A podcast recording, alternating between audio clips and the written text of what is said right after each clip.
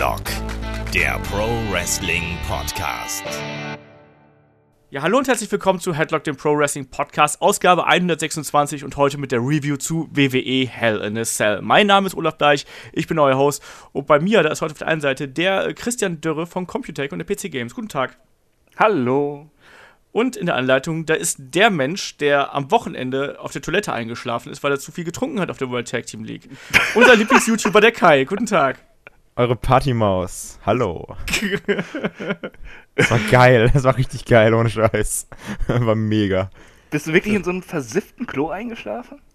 Ja, was, was ist eingeschlafen? Ich sag mal Schönheitsschlaf, ne? Weggenickt. War gut. War mega gut. Alter Schwede. Ja, so sieht's aus. Ja, ja, ja. Der Kai kann noch nicht mit Alkohol umgehen und schläft auf der Toilette ein. Kai, man muss das immer so dosieren, dass man gut dabei ist, aber dass man noch feiern kann, nicht, dass man einschläft. Das, nee, das war ja die Sache, weil also, nämlich ich war, ich war so, boah, okay, wenn ich jetzt noch ein Bier trinke, bin ich mega im Arsch. Bin ich dann aufs Klo gegangen, habe ich da ausgeruht und danach war ich wieder da und ich war wieder mega, mega on fire. Habe ich noch schön äh, Schrei nach Liebe von den Ärzten performt. War geil. Karaoke. Ich bin auch der Karaoke-Kai. Ja, das denkt man halt immer, wenn man sehr betrunken ist. Man macht das total geil und dann wenn man es hinterher sieht. Ich habe noch irgendwo in der Branche geistern noch Karaoke-Aufnahmen von mir rum, von vor zehn Jahren. Das wurde mir immer gesagt, das wird mir irgendwann, wird irgendwann nochmal veröffentlicht. Ich bin mal gespannt, ob das jemals passieren wird. Ich zahle dafür. Ich glaube, Lass da habe ich, äh, hab ich Bon Jovi gesungen, glaube ich. Oh mein Gott, wir haben auch Bon Jovi. Oh, muss ich noch erzählen. Wir sind mega eskaliert mit irgendeiner Gruppe von Engländern, als Call of Personality lief. Wir komplett eskaliert. das war richtig geil, ohne Scheiß. Das, das war mein Moment. Also all die Autofahrten, wo ich das Lied mitperformt habe. Wir sind so abgegangen mit irgendwelchen Engländern, das war so mega geil. Ja, war auf jeden Fall ein sehr, sehr lustiges Wochenende bei der äh, WXW World Tag Team League. Auch alle Leute da draußen seien groß gegrüßt hier. Also, äh, wir haben da ganz tolles Feedback bekommen und äh, unsere Patreon-Geschichte ist ja auch jetzt übers Wochenende gestartet. Auch da oh, ganz ja. dickes Dankeschön an alle, die uns da unterstützen und die da mit dabei sind. Äh, mega einfach. Also, ich bin total äh, hin und weg, was da jetzt schon irgendwie an, an Feedback gekommen ist. Also, total geil. Das ist also, was da schon zusammengekommen ist an, an einfach ja, eine Spenden oder halt an Pay Patronen, wie auch immer man das nennt, ähm, wie viele Leute da uns jetzt schon unterstützen oder mit was für einer Summe ist es einfach so krass. Ganz ehrlich, haben wir, glaube ich, alle nicht mit gerechnet. Vielen Dank. Genau, also das natürlich dann, dann fangen wir jetzt hier gleich mit den, mit den Housekeeping Rules an, wie man so schön sagt. Also ihr erreicht uns natürlich wie immer bei Facebook, Twitter, Instagram und YouTube. Ähm, neuerdings jetzt auch dann bei Patreon. Also sprich, wenn euch das Ding hier gefällt, und ihr möchtet vielleicht noch mehr davon haben. Ähm, also alles, was jetzt hier sonst immer gratis war, bleibt gratis, keine Sorge. Wir haben aber zusätzlichen Content, der geht über Patreon. Wenn ihr uns noch mehr hören wollt, äh, dann könnt ihr uns da gerne unterstützen und dann bekommt ihr Zugriff auf äh, andere Formate. Ansonsten, wer uns einmal was Gutes tun will, der kann uns teilen, der kann uns hoffentlich positiv bewerten. Ähm, oder einfach sagen, irgendwie im Internet so, hey, das sind coole Jungs, hört euch mal den Podcast an. Auch darüber freuen wir uns. Und wir haben natürlich auch noch die Supportseite auf headlock.de. Ähm, in diesem Sinne würde ich sagen, also, ja, legen wir einfach mal los mit dem aktuellen Event. Ne? Also, wir haben ja äh, Helen ist ja letzte Woche schon so in der Vorschau besprochen. Falls sich jemand fragt, wo der gute Flo ist, der gute Flo ist äh, leider krank. Deswegen ist der Chris eingesprungen. Ähm, weil, gute Besserung. Genau, gute Besserung. Der Flo hat eine dicke Erkältung und hatte heute Morgen keine Stimme angeblich. Ich habe ihn nicht gehört, aber er sagte, er spricht wie Batman. Das wäre aber cool gewesen dann. Ja, ich wollte auch schon immer mal Batman äh, im Podcast haben eigentlich, hat aber nicht geklappt. Kommt drauf an, welcher Batman. du meinst, äh, wer, wer, wer war nochmal der mieseste Batman? George Clooney. Oh, der George Clooney Batman. Ja, oder? George Clooney und Val Kimmer waren beide ganz katastrophal. Ja, das stimmt. Ja, die Filme waren aber auch einfach kacke. Ja, de, de, den Forever mit Val Kilmer kann man sich noch angucken. Das ist noch, der ist noch so lustig scheiße, ja. Also sie, sie, nehmen das eigentlich ernst, aber du, man kann auch drüber lachen. Es ist noch unterhaltsam, weil der Film so scheiße ist. Äh, Batman und Robin hingegen ist halt so schlecht, dass du die ganze Zeit Joel Schumacher einfach nur ins Gesicht treten möchtest, dafür, dass er dieses Machwerk verbrochen hat. So gehst sonst du deinen, deinen Chefredakteuren, oder? Äh, dass ich denen ins Gesicht treten möchte? Nein, umgekehrt. Dass sie dir ins Gesicht treten wollen Ach für, so, das, äh, für äh, dein Machwerk. Pff Glaube ich eher nicht. Höchstens, wenn ich Texte von dir umsetzen muss. Ba, ba, ba, ba. Roast. Ja, lass uns mal loslegen hier mit der Card von äh, WWE Hell in a Cell 2017. Wir haben ja letzte Woche schon so ein bisschen darüber geredet, dass es für uns so eine etwas äh, eine Zwei-Match-Show mehr oder weniger ist. Also die beiden Hell in a Cell Matches, die sehr stark aufgebaut worden sind und dann eben so ein bisschen geblubber dazwischen. Wir schauen gleich mal, wie hier die Meinung dann zu, den, äh, zu der Mid-Card ist. Steigen aber natürlich bei der Kickoff-Show ein und da gab es äh, mein Liebling Mojo Rawley zusammen mit Zack Ryder als die Hype Bros gegen Chad Gable und Shelton Benjamin. Warum haben eigentlich Chad Gable und Shelton Benjamin noch kein Tag-Team-Namen? Weil das Tag-Team auch irgendwie sehr irrelevant ist momentan. Muss man ganz ehrlich zu sagen. Die werden ja erstmal aufgebaut so ein bisschen. Ich finde es ja schon mal geil, dass die beiden jetzt äh, passende Outfits zusammen haben und so. Ich finde das schon mal ganz gut. Und ich fand auch den Kampf gar nicht mal so schlecht. Also ich habe ja vorher sehr geschimpft, dass ich das ja mich also eigentlich so gar nicht interessiert, was auch vorrangig an Mojo Rawley liegt. Aber ich finde, man hat schon gemerkt, dass beide Teams hier doch ganz gut gearbeitet haben, oder Kai? Ja, also war so ein typisches Kickoff-Show-Match. Also jetzt, ähm, aber ein okayes Kickoff-Show-Match. Hat irgendwie seinen Job erfüllt, hat die Crowd angeheizt, also hat so, hat halt irgendwie so ein bisschen Lust aufs Event gemacht. War so ein typisches auch ein Smackdown-Match sein können, aber so gibt beiden ihre Bühne, ich, die richtigen Sieger mit Gable und Sheldon Benjamin, von daher vollkommen okay. Ja, also ich kann da auch nicht großartig meckern. Also das war von beiden Teams eine gute Leistung. Dieser angedeutete Split der, der Hype Bros zieht sich ja so ein bisschen weiter. Genau. Chris, wird dich das emotional mitnehmen, wenn die Hype Bros sich auflösen? Ja, total. Ich, ich habe schon mehrere Tränen vergossen, als ich die Kickoff-Show heute geschaut habe. Gerade äh, weil mein Liebling Mojo Rawley so mies behandelt wird. Das kann ich nicht mit anschauen. äh, nee, äh, pff, äh, eigentlich nicht, aber ich, ich glaube, die, die brauchen auch einfach Veränderungen. Die, dieses, dieses Team äh, hat erstmal funktioniert, äh, aber eben auch nur für eine kurze Zeit, denn dafür war Zack, Ryder, äh, ich, ich habe ihn ja gern, aber er ist halt auch nicht relevant genug. Mojo Rawley ist halt auch ein sehr eindimensionaler Charakter. Da muss halt irgendwas kommen, dass da ja wieder so ein bisschen Bewegung halt reinkommt. Von daher ähm, tut ihnen, glaube ich, diese kleine Storyline, die sie da dann haben, ganz gut. Es wäre was anderes, wenn jetzt einfach gesagt würde, oh nee, das ist gesplittet. Also von daher, solange sie ein bisschen Spotlight bekommen, kann das beiden nur helfen. Äh, Gable und Benjamin funktionieren als Team gut. Ähm, ich wäre übrigens für den Teamnamen äh, äh, Chatten äh, Gableman, was sich total so scheiße anhört, dass ich das immer Corey Graves, äh, immer von Corey Graves hören möchte, wie er das ausspricht. ähm, nee, das Match war auch äh, okay, schön, flott, angenehmes Pacing, äh, hatte jeder so seine Highlight-Aktion. Finish ging vollkommen in Ordnung, um die Story weiterzuführen. Nett anzusehen und passt. ja, passt einfach. Ja, äh, wer, wer, wer tönt denn dann eigentlich hier? Also, wenn sich die Hype Bros auflösen, ist es dann Mojo oder ist es äh, Zack Ryder? Also, also bei, bei, SmackDown sah es ja eigentlich immer so ein bisschen eher nach Zack Ryder aus, wenn mich jetzt nicht alles täuscht. Ja. Weil äh, SmackDown ist so vergessenswert in letzter Zeit, also tut mir leid, wenn ich da irgendwas äh, halt nicht mehr so ganz zusammenkriege. Aber gestern ähm, könnte es auch in die andere Richtung gehen. Ja, ne? So. Ja, Gerade dieses Backstage-Segment dann. Ich fand aber auch, dass es in der letzten Smackdown-Ausgabe so ein bisschen aussah, als würde äh, Mojo Rawley heel turn, wo er sich dann irgendwie selber eingewechselt hat. So nach dem ja. Motto, jetzt bin ich dran. Oh, Hauptsache, da kommt ein bisschen Veränderung rein. Ich, deshalb, also, ist jetzt nicht, dass es mich irgendwie groß interessiert, aber ist es jetzt auch nicht irgendwie schlecht, dass es mich nervt. Ja, ja schauen Passt. wir mal. Also ich hätte auch nichts dagegen, wenn man das, das Team hier auflöst, aber ich auch so sehe, dass da ist ja keine Zukunft drin. Also die werden jetzt ja nicht den Main Event Push bekommen, äh, irgendwie, dass sie da um die Titel fäden in irgendeiner Form. Deswegen macht es eigentlich schon Sinn, dass man die jetzt auf lange Sicht dann auch einfach oder auf, auf mittelfristige Sicht dann einfach trennt. Ähm, ich glaube, ich könnte mir auch vorstellen, dass, dass Mojo Rawley, dass sie den vielleicht auch in eine ganz andere Rolle stecken. Also so nicht mehr der gute Laune Hype-Bro, sondern halt eben irgendwie äh, eine etwas ernstere und aggressivere Rolle. Vielleicht kann er das auch besser, ich weiß es nicht. Mal sehen. Und Zack Ryder, ja, was man mit Zack Ryder macht, weiß ich danach nicht. Der ist dann, der, der darf wieder der Champion sein oder sowas. Man weiß es nicht. Nee, aber ansonsten, der Kampf war, der Kampf war vollkommen okay. Er hat als Kickoff-Show-Match gut funktioniert. Ähm, ich, mir hat wieder Ch äh, Chad Gable extrem gut gefallen mit seinen Aktionen. Also tolle, tolle Suplessen, der geiler Moonsault, den er gesprungen ist. Das macht echt Spaß, dem anzusch anzuschauen. Ähm, ist halt einfach ein bisschen zu klein. Wenn er 10 cm größer wäre, dann wäre er schon längst irgendwo im Main Event, glaube ich. Dann wäre er Kurt Engels Sohn. Genau. ja, ist doch so. So sieht's aus. Ja, und dann springen wir in die Maincard. Da gab es dann als Opener ähm, die Usos gegen äh, The New Day ähm, im Hell in a Cell um die WWE SmackDown Tag Team Championship. Also auch das war ja eines der beiden großen Matches und wir haben uns ja schon so gedacht, dass das äh, quasi, dass quasi beiden Käfig-Matches die Card so ein bisschen einrahmen werden. Und ey, die beiden Teams haben ja mal das gebracht, was wir eigentlich von ihnen erwartet haben und eigentlich noch ein ganz Stückchen mehr, oder Kai? Das war ja das, was wir wollten. Ne? Irgendwie dieses, ähm, wir haben ja gesagt, ah, okay, die Tech Teams, die fehlen ja schon so lange miteinander. Jetzt muss ja auch mal irgendwie so das, das Heftige kommen, das Brutale kommen. Deswegen haben wir auch gesagt, okay, Hell in a Cell Match passt. Und auch so diese Art, wie das Match geführt wurde, direkt, also da wurde nicht irgendwie hier ein bisschen rumgemacht, sondern direkt Kendo-Sticks, direkt Stühle und sowas. Also da war ja von Anfang an irgendwie Vollgas. Auch nicht, dass du irgendwie sagtest, ja, jetzt haben wir am Anfang erstmal diese, diese Aufbau, bisschen langsamere Phase, sondern wurde direkt hier und da zugeschlagen, da und dann wird einer rausgeschmissen, dann wird nach draußen gesprungen. Also du hattest eigentlich konstant Action. Mal mehr, mal Ja. weniger, aber du hattest immer irgendwie, dass du sagst, da passiert jetzt gerade was. Und ähm, ja, war ein geiles Match, oder? Also, ich kann mich jetzt nicht beschweren. Hat sehr, sehr Spaß gemacht anzugucken. Ja, genau das wollte ich auch gerade sagen. Also es hat mächtig Spaß gemacht, sich das anzugucken. Ich fand den Einsatz der Waffen auch äh, äh, sehr passend. Also, Und da auch kreativ. Ja, ja, genau, da waren auch ein paar richtig gute äh, Spots dazwischen.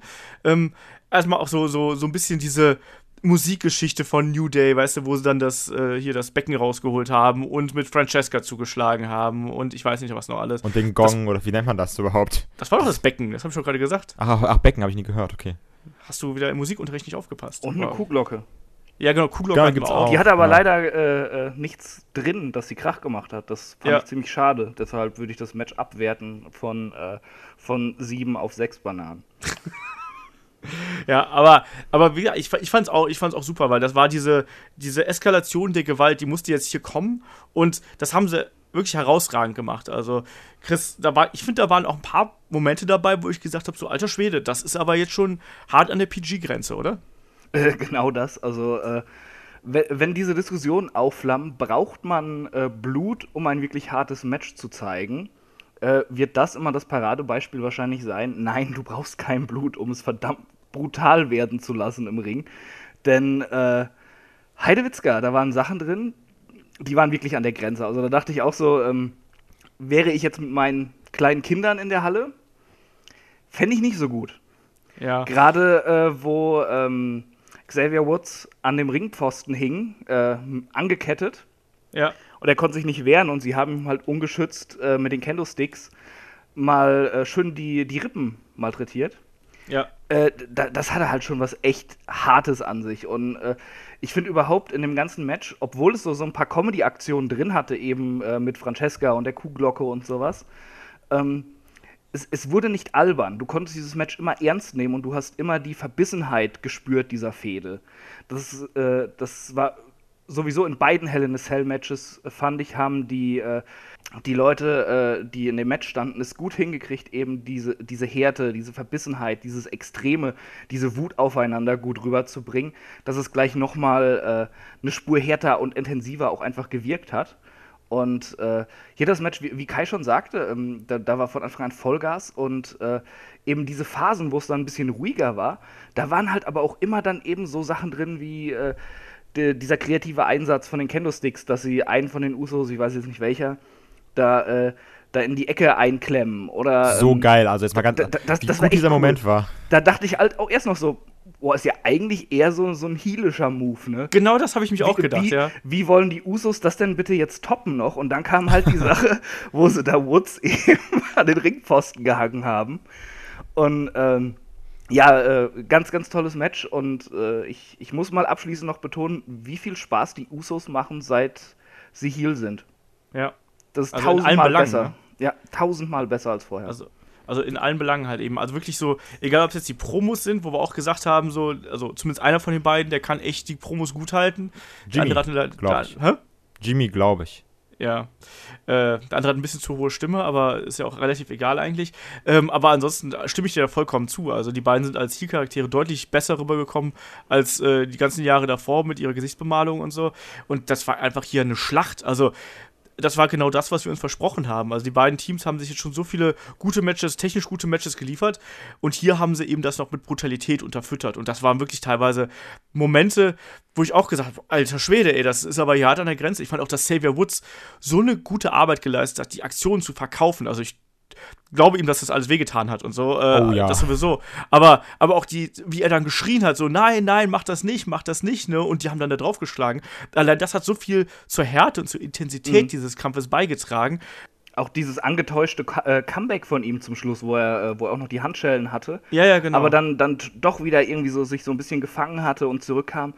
Äh, ganz, ganz groß gemacht. Also äh, der, der Typ kann äh, schauspielerisch schon ein bisschen was. Ja, das war echt ganz, ganz großer Sport. Also haben sie einen wirklich auch mit in den Kampf reingenommen und da warst du emotional gefesselt, so wie es eigentlich sein muss.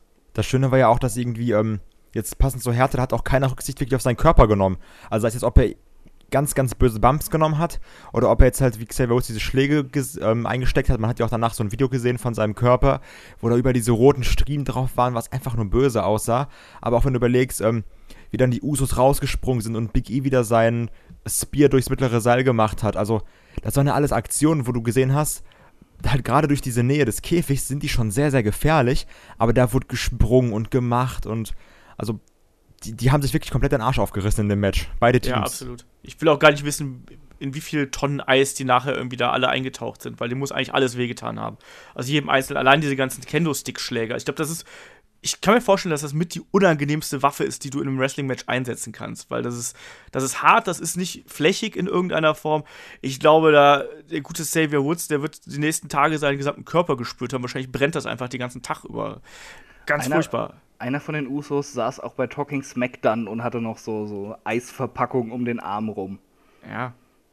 Also, das war ein ganz, ganz tolles Match, was sie hier abgeliefert haben. Und äh, also eigentlich, für mich war das eigentlich auch schon das Match of the Night, muss ich mal ganz klar so sagen. Also Das stimmt.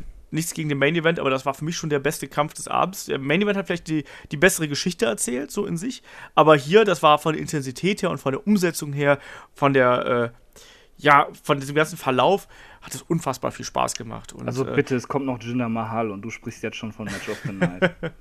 es kommt auch noch Rusev gegen Randy Orton vor allem. Das ist eigentlich. Kommt auch noch eine Talia. ah, das, war- das war aber noch, noch zehnmal besser. Ah, kommen wir ja gleich noch zu. Ja, ja aber nichtsdestotrotz, also der, der Opener hier, der hat alles gehalten, was wir uns davon versprochen haben. Äh, Ganz viel, ganz viel Liebe für diese beiden Teams, die uns jetzt über die letzten Monate so toll unterhalten haben. Und jetzt bin ich auch mal gespannt, wie es weitergeht. Ne? Also, äh, die Usos sind jetzt Tag Team Champions. Ich finde, das wäre ein guter Schlusspunkt. Eigentlich müsstest du jetzt vielleicht eins von den beiden Teams wieder zu Raw bringen, ähm, damit du quasi auf dem Höhepunkt, das ist ja der absolute Höhepunkt jetzt dieser ganzen Fehde, dass du hier endest und sagst, okay, die beiden Teams haben sich jetzt so oft so hart behagt, schlimmer geht's jetzt nicht mehr. Die Usos haben jetzt diesen Kampf gewonnen. Du kannst ja nicht ständig dieses Ping-Pong spielen, weil dann endet es ja nie irgendwie. Ähm, Ja, aber dann musst du New Day ja schon wieder zu Raw schicken. Ja, das ist ja das Problem. Das ist immer ja Olaf grad- Universallösung, ohne Scheiß. So, ja, jetzt ist einfach traden, tschüss, draften, tschüss. Ja, ja was, was, was willst du denn jetzt machen? Also willst du jetzt einfach auseinanderhalten? Ich finde, die haben jetzt eigentlich, so von der Geschichte her, haben die beiden Teams jetzt so viel Hass aufeinander. Der ist ja auch nicht weniger geworden durch dieses Match, sagen wir mal ehrlich. Wie willst du das denn noch steigern können? Und wie willst du die wie willst du denn erklären, dass die beiden Teams einfach dann irgendwann wieder zum Alltag übergehen und quasi äh, ihre normalen Matches bestreiten? Wargames. Nee, das ist. Was? Weil ich kann mir da, ich, ich fände, also die einzige Steigerung, die es jetzt hier eigentlich noch geben würde, wäre ein, ähm, ein Loser Leaves Town Match. Also oder Loser, Loser Leaves Smackdown Match in irgendeiner Form. Und dann kannst du dir überlegen, wer das Ding gewinnt und der geht dann eben rüber. Ja, dann ist aber natürlich nicht geklärt, ob dann auch ein Ersatz zu SmackDown kommt. Und SmackDown braucht Ja. ja, noch ein Tag-Team, was irgendwie funktioniert. Da sind jetzt nicht so viele. Ja, das ist richtig. Aber das ist Pech. Das ist nicht Lass mein Problem. überraschen. Ich mach, Dann hat SmackDown halt Pech gehabt. genau, so ist das. Da muss man auch einfach mal konsequent sein. Ich mache hier nur die Vorschläge, wie die es umsetzen, mir egal. Weißt du? Ich, bin ja, ich kriege ja kein Geld dafür. Macht Ne? einfach, Hat was mich ich WWE jemals sage, bezahlt ja? für meine Ideen? Macht einfach, was ich sage. Rest ist euer Problem. Genau. So sieht's aus. Aber Pro, das passt auch gut zum nächsten Match. Äh, nächster Problem, Kampf ist, oder was? ja, das auch. nächster Kampf ist Randy Orton gegen Rusev. Ja, Oh, ich, warte, komm, ich muss mich da mal so ein bisschen schützend vorwerfen, weil ich habe darüber so viel Scheiße geredet und gesagt, oh, das ist so kacke. Aber das war, also, man muss halt bedenken, meine Erwartungen waren so, okay, das ist halt richtig, richtig, richtig, richtig schlecht. Und dafür war es eigentlich ordentlich anzusehen. Also, das, also weil ich halt Ja. von nichts ausgegangen bin, war das Match echt in Ordnung als all das, was halt vorher zwischen den beiden passiert ist. So, ja. Das, es war auf jeden Fall das Beste, was äh, zwischen den beiden in den letzten Monaten passiert ist. Das stimmt schon. Du Aber kannst sagen, so, ah, wieder Randy Orton hat gewonnen, blöd. Ich finde es halt auch einfach nett, dass man so, dass halt so ein Veteran wie Rusev das ganze jüngere Talent ein bisschen overbringt, hat halt schon mit Cena gemacht und mit Orton ist halt auch einfach cool, finde ich. So gehört sich halt auch so ein bisschen, ein bisschen oldschool. Äh, mag ich. Aber erstmal abgesehen davon, dass ich halt, wie gesagt, nichts erwartet habe, war das Match sehr solide.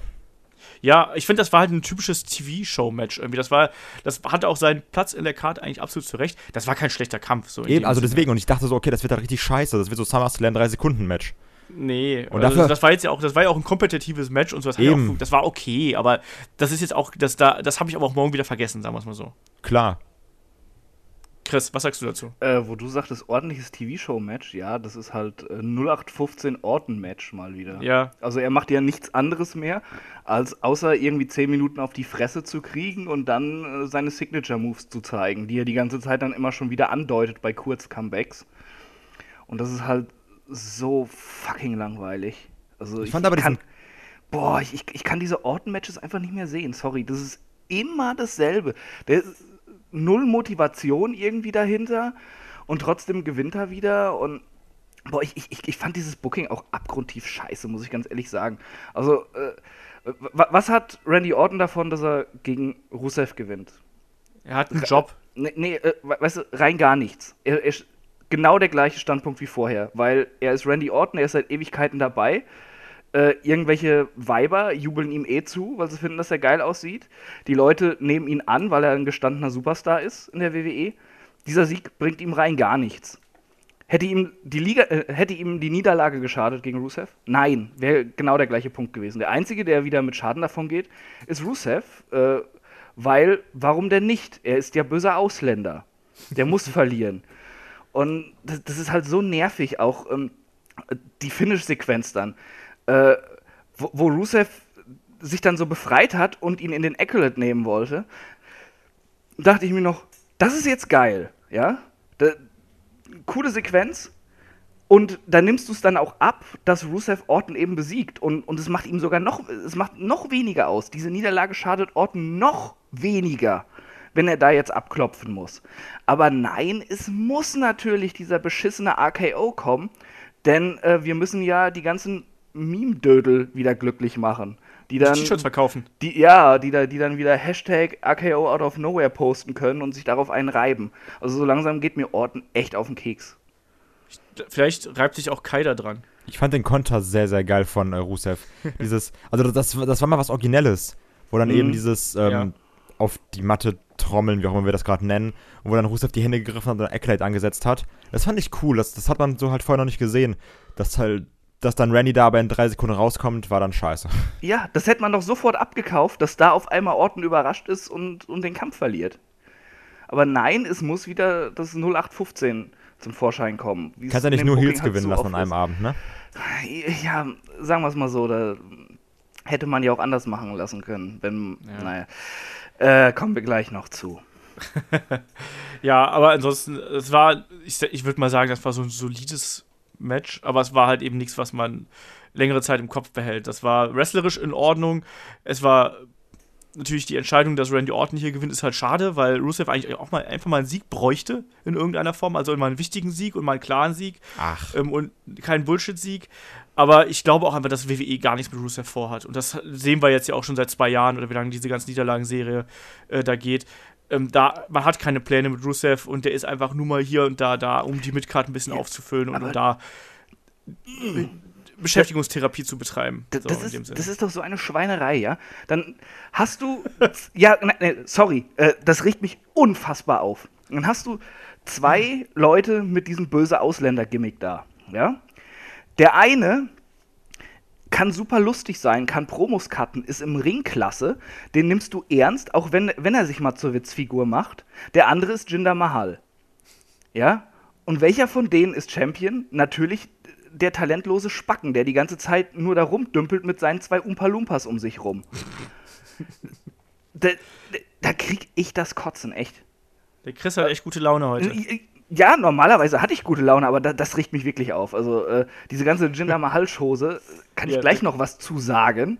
Da kommen Äh, wir gleich noch aber, zu. Ja, aber ganz ehrlich, besonders also, wie kann man Rusev so scheiße einsetzen und äh, der Jinder äh, läuft halt Monate mit dem Champion-Titel rum? Da, da kann man sich wirklich fragen, wa was ist schlimmer? Ja? Was ist schlimmer? Les Lesnar, der den Titel trägt und nie da ist, oder ein halt jemand mit Titel, der immer da ist, aber äh, der halt Kacke ist. Und ja, ja, sorry, also was, was, was die WWE momentan mit ihren Haupttiteln veranstaltet, das geht doch auf keine Kuhhaut. Ja, Wir, wir hatten ja vor, vor ewigen Zeiten diesen Podcast da mit äh, welchen Wert haben die Gürtel oder was? Ja. Ja. Wenn wir den heute machen würden, dann, dann könnte ich dir sagen, ja, keinen. Naja, Entweder, die, die, die Haupttitel zumindest nicht. Die Midcard-Titel äh, stehen ganz gut da. Ja, aber ganz ehrlich, wie, kann man seine Haupttitel denn so verkommen lassen? Boah, das, das, das regt mich echt auf. David Arquette so nächsten- läuft. Ja. Lass mal hier zum nächsten Match kommen. Äh, nächstes Match ist äh, äh, AJ Styles gegen Ty Dillinger, gegen Baron Corbin um die US Championship. Da gab es nämlich dann äh, vorher noch ein äh, Segment mit Daniel Bryan und Ty Dillinger und dann hat sich Daniel Bryan gedacht, komm, ich book den guten Herrn Dillinger einfach mal mit dazu. Und äh, dann hat man Three-Way und das hat man eigentlich, also äh, ich habe mir schon gedacht, als, als diese Stipulation kam, als das, als das eingefügt wurde, habe ich mir gedacht, okay, AJ Styles verliert das Ding und versucht ihn damit zu schützen. Und so ist es dann auch im Endeffekt gekommen. Also am Ende äh, ja, hat dann Baron Corbin quasi abgestaubt, um es mal so zu sagen. Und äh, ja, dann haben wir jetzt einen neuen US-Champion namens Baron Corbin. Äh, recht überraschend, um es mal so ganz vorsichtig auszudrücken. Ty Dillinger hat den Pinfall eingesteckt, AJ Styles wurde rausgeschubst kurz vorher. Tja, da haben wir einen neuen Champion. Kai, wir haben ja alle vorher, glaube ich, gesagt, dass äh, hier AJ Styles gewinnen muss. Ist aber nicht passiert. Was nu? Ja, ist mega geil, hab ich voll Bock drauf. Baron Corbin, geiler Typ. Richtig cool, freue ich mich. Ähm, ganz ehrlich, das Match war eigentlich richtig cool. Also das Match hat mir extrem gut gefallen. Halt gerade, weil wir noch Ted Dillinger dabei hatten. Klar, du hast halt so, ey, Smart Mark, konntest du wieder sagen, ja, Ted Dillinger kommt jetzt nur rein, damit er den Pinfall einstecken kann. Hat man ja häufig dann, wenn Triple Threat Matches daraus gemacht werden, war ja bei Jericho nicht anders. Ähm, Hast du mich Ich gerade als Smart Mark bezeichnet? wir alle, wir alle. Machen wir, machen wir immer. Da sagen Chris und ich Also. immer. Also. Aber ich fand's einfach. Ach, ich weiß nicht. Ich, ja, mir hat auch der Dillinger voll gut gefallen und auch dieses, dieses Zusammenspiel. Das war alles so schön flüssig und mir hat auch Baron Corbin in dem Match eigentlich gut gefallen, weil du hattest halt mit AJ Styles und Ty Dillinger, du hattest da so eine gute Rollenverteilung. Weil dann war eben Corbin dieses Powerhouse und auch, da war halt so ein schönes Hin und Her und jeder konnte irgendwie seine Moves zeigen und das war dann hier und da mal knapp. Es hat mir richtig gut gefallen, das Match. Und, ähm, ich finde es einfach nur scheiße, dass AJ den Titel verloren hat, weil, hey, es ist AJ und ich mag AJ sehr gerne. Aber es war eigentlich sehr gut gemacht und hat keinem weh getan, wenn man jetzt mal ehrlich ist. Und es war auch ein an sehr ansehnliches Match. Besonders, weil ich halt gedacht habe, okay, es ist Baron Corbin gegen AJ Styles, was unfassbar scheiße wird, weil ich Baron Corbin nicht mag. Aber also, es, es hat wirklich Spaß gemacht zu gucken. Kann man, nix, kann man nicht, kann ich nicht anders sagen. Ich, ich finde, man hat hier sich so ein bisschen. Ich, ich fand es. Hätte für mich noch. Du hast gedacht, es war sehr flüssig, aber für mich hätte es noch eine Spur flüssiger sein können. Ich finde, man hat sich oft ähm, auf diese alte Formel verlassen, dass halt zwei Leute im Ring, einer draußen und so. Also das, das hätte man vielleicht noch ein bisschen mehr mixen können, aber davon abgesehen hat man, finde ich, immer gemerkt, dass das Niveau direkt steigt, sobald AJ Styles im Ring ist. Also ich finde, da war es so ein Qualitätsunterschied, sobald der halt da drin war. Und der Typ ist ja gebammt und geflogen für die anderen. Der hat die beiden so stark aussehen lassen. Also da geht auf jeden Fall schon mal die, äh, weiß ich nicht, das Fleißbienchen an AJ Styles, weil das war richtig groß, was er da gezeigt hat. Aber ich Die fand Fleißbanane. Aber ich fand auch diesen, ähm, also die, die, diese Matchgeschichte fand ich auch sehr schön, dass sie dann auch das aufgegriffen haben. Dann äh, macht halt Dillinger wieder ein Roll-Up bei Baron Corbin und dachte, okay, vielleicht wird's das jetzt. Und dann wieder hin und her und hin und her. Und du hast halt mehrfach die, diesen Moment, dass du sagtest, okay, vielleicht staubt jetzt auch ein Ty Dillinger ab. Wo dann auch dieser Pele-Kick kam und dann ähm, Ty auf Baron Corbin gelandet ist. Also, Ja. das war echt Das gut war auch gemacht. eine coole Sequenz Ja, übrigens. eben, also dieses, das meine ich eben, diese flüssigen Sachen, oder wo dann auch immer im, das war ja quasi das Finale von der Sequenz, wo die sich immer, wo dann immer zwei in der Ringecke waren und einer hat immer angegriffen. Also, das war halt ein schönes Hin und Her. Und deswegen mochte ich halt auch, dass die dann die Sachen, die quasi schon in den Vorwochen passiert sind, sprich jetzt irgendwie ein Tyler kriegt einen Roll-Up-Sieg über Baron Corbin, dass die das eben auch nochmal aufgegriffen haben. Das war halt in sich so stimmig. Chris, stimmst du der Stimmigkeit zu? Ähm, teilweise. Größtenteils stimme ich tatsächlich dir zu, Olaf. Du kommst auch mal zu der Ehre. Juhu! Ähm, also, äh, das Match hatte seine stimmigen Sequenzen immer drin, aber sonst war mir auch zu oft äh, zwei im Ring, einer liegt draußen, wie du es vorhin schon gesagt hast. Und dabei war mir auch zu oft äh, Baron Corbin im Ring, einer von den beiden anderen liegt. Nein, das ist gar nicht mal böse gemeint. Ich finde nur, sie haben es in dem, in dem Kampf übertrieben mit äh, Corbin, äh, der große Starke, äh, gegen die beiden Zwerge. Das war mir ein bisschen too much. Aber an sich war es was ein total ordentliches Match. Es hatte so, so ein paar Durchhänger mal zwischendurch. Ähm, aber da gibt es auch nicht groß was zu meckern. Jetzt, aber dachtet ihr wirklich, dass, dass Styles verteidigt? Ir irgendwie war, war, mir jetzt persönlich so total klar, das muss jetzt der Schritt für Corbin sein. Ja, also als ähm, also, 1 gegen 1 war, war, dachte ich, okay, safe, AJ gewinnt das. Ja, ja aber ich, ich dachte auch, dass es hier erstmal noch verteidigen, verteidigt wird und dass dann vielleicht ein Rematch bei SmackDown oder sonst irgendwas, aber, äh, dass der Titel vielleicht dann wechselt, ja. Also, also ich dachte halt die ganze Zeit, da, da muss Dillinger noch reinkommen, weil es durch diese ganze Story hat das ja auch Sinn ergeben. Ja. Und äh, bei der letzten SmackDown-Ausgabe äh, hatte ich mir noch so gedacht, hey, warum ist das immer noch ein Einzelmatch? Jetzt ist doch auch die Chance, ihn wieder dazu zu bucken und sowas. Kommt das noch? Und dann habe ich mir noch so gedacht, ja, vielleicht in der Kickoff-Show skippst du mal nicht einfach bis zum Match, sondern guckst sie dir mal an. Du hast eh frei. Und als es dann kam, dachte ich so, yeah, Ty Dillinger ist dabei. Und dann so, hm, ja, da, dann ist es jetzt noch offensichtlicher, dass Corbin ja, genau. Champion wird, ja. Aber äh, ja, das war auch der, der nötige Schritt eigentlich, den sie machen mussten mit Corbin. Der muss ein bisschen von der Stelle kommen wieder. AJ Styles ähm, ist eigentlich eh zu gut für einen Midcard-Titel. Auf jeden Fall, ja, das, das war schon okay. Ich habe irgendwie so ein bisschen gehofft, dass sie, äh, dass sie eine Überraschung machen und Ty Dillinger den Titel gewinnt. Das hätte ich das total schön. gefeiert. Aber ja, war ein, war ein ordentliches Match. Ich, ich fand es jetzt weder äh, überragend noch irgendwie wie doof oder so. War gut anzuschauen, hat Spaß gemacht die meiste Zeit. Ja. Bisschen, bisschen viel Baron Corbin, aber das ist so die einzige Kritik, die ich habe. Das, das, war schon gut. Ja, da schließe ich mich auch so an. Also, das war ein unterhaltsamer Three-Way. Ähm, wie gesagt, durch die Reinnahme von äh, Ty Dillinger fand ich es ein bisschen vorhersehbar.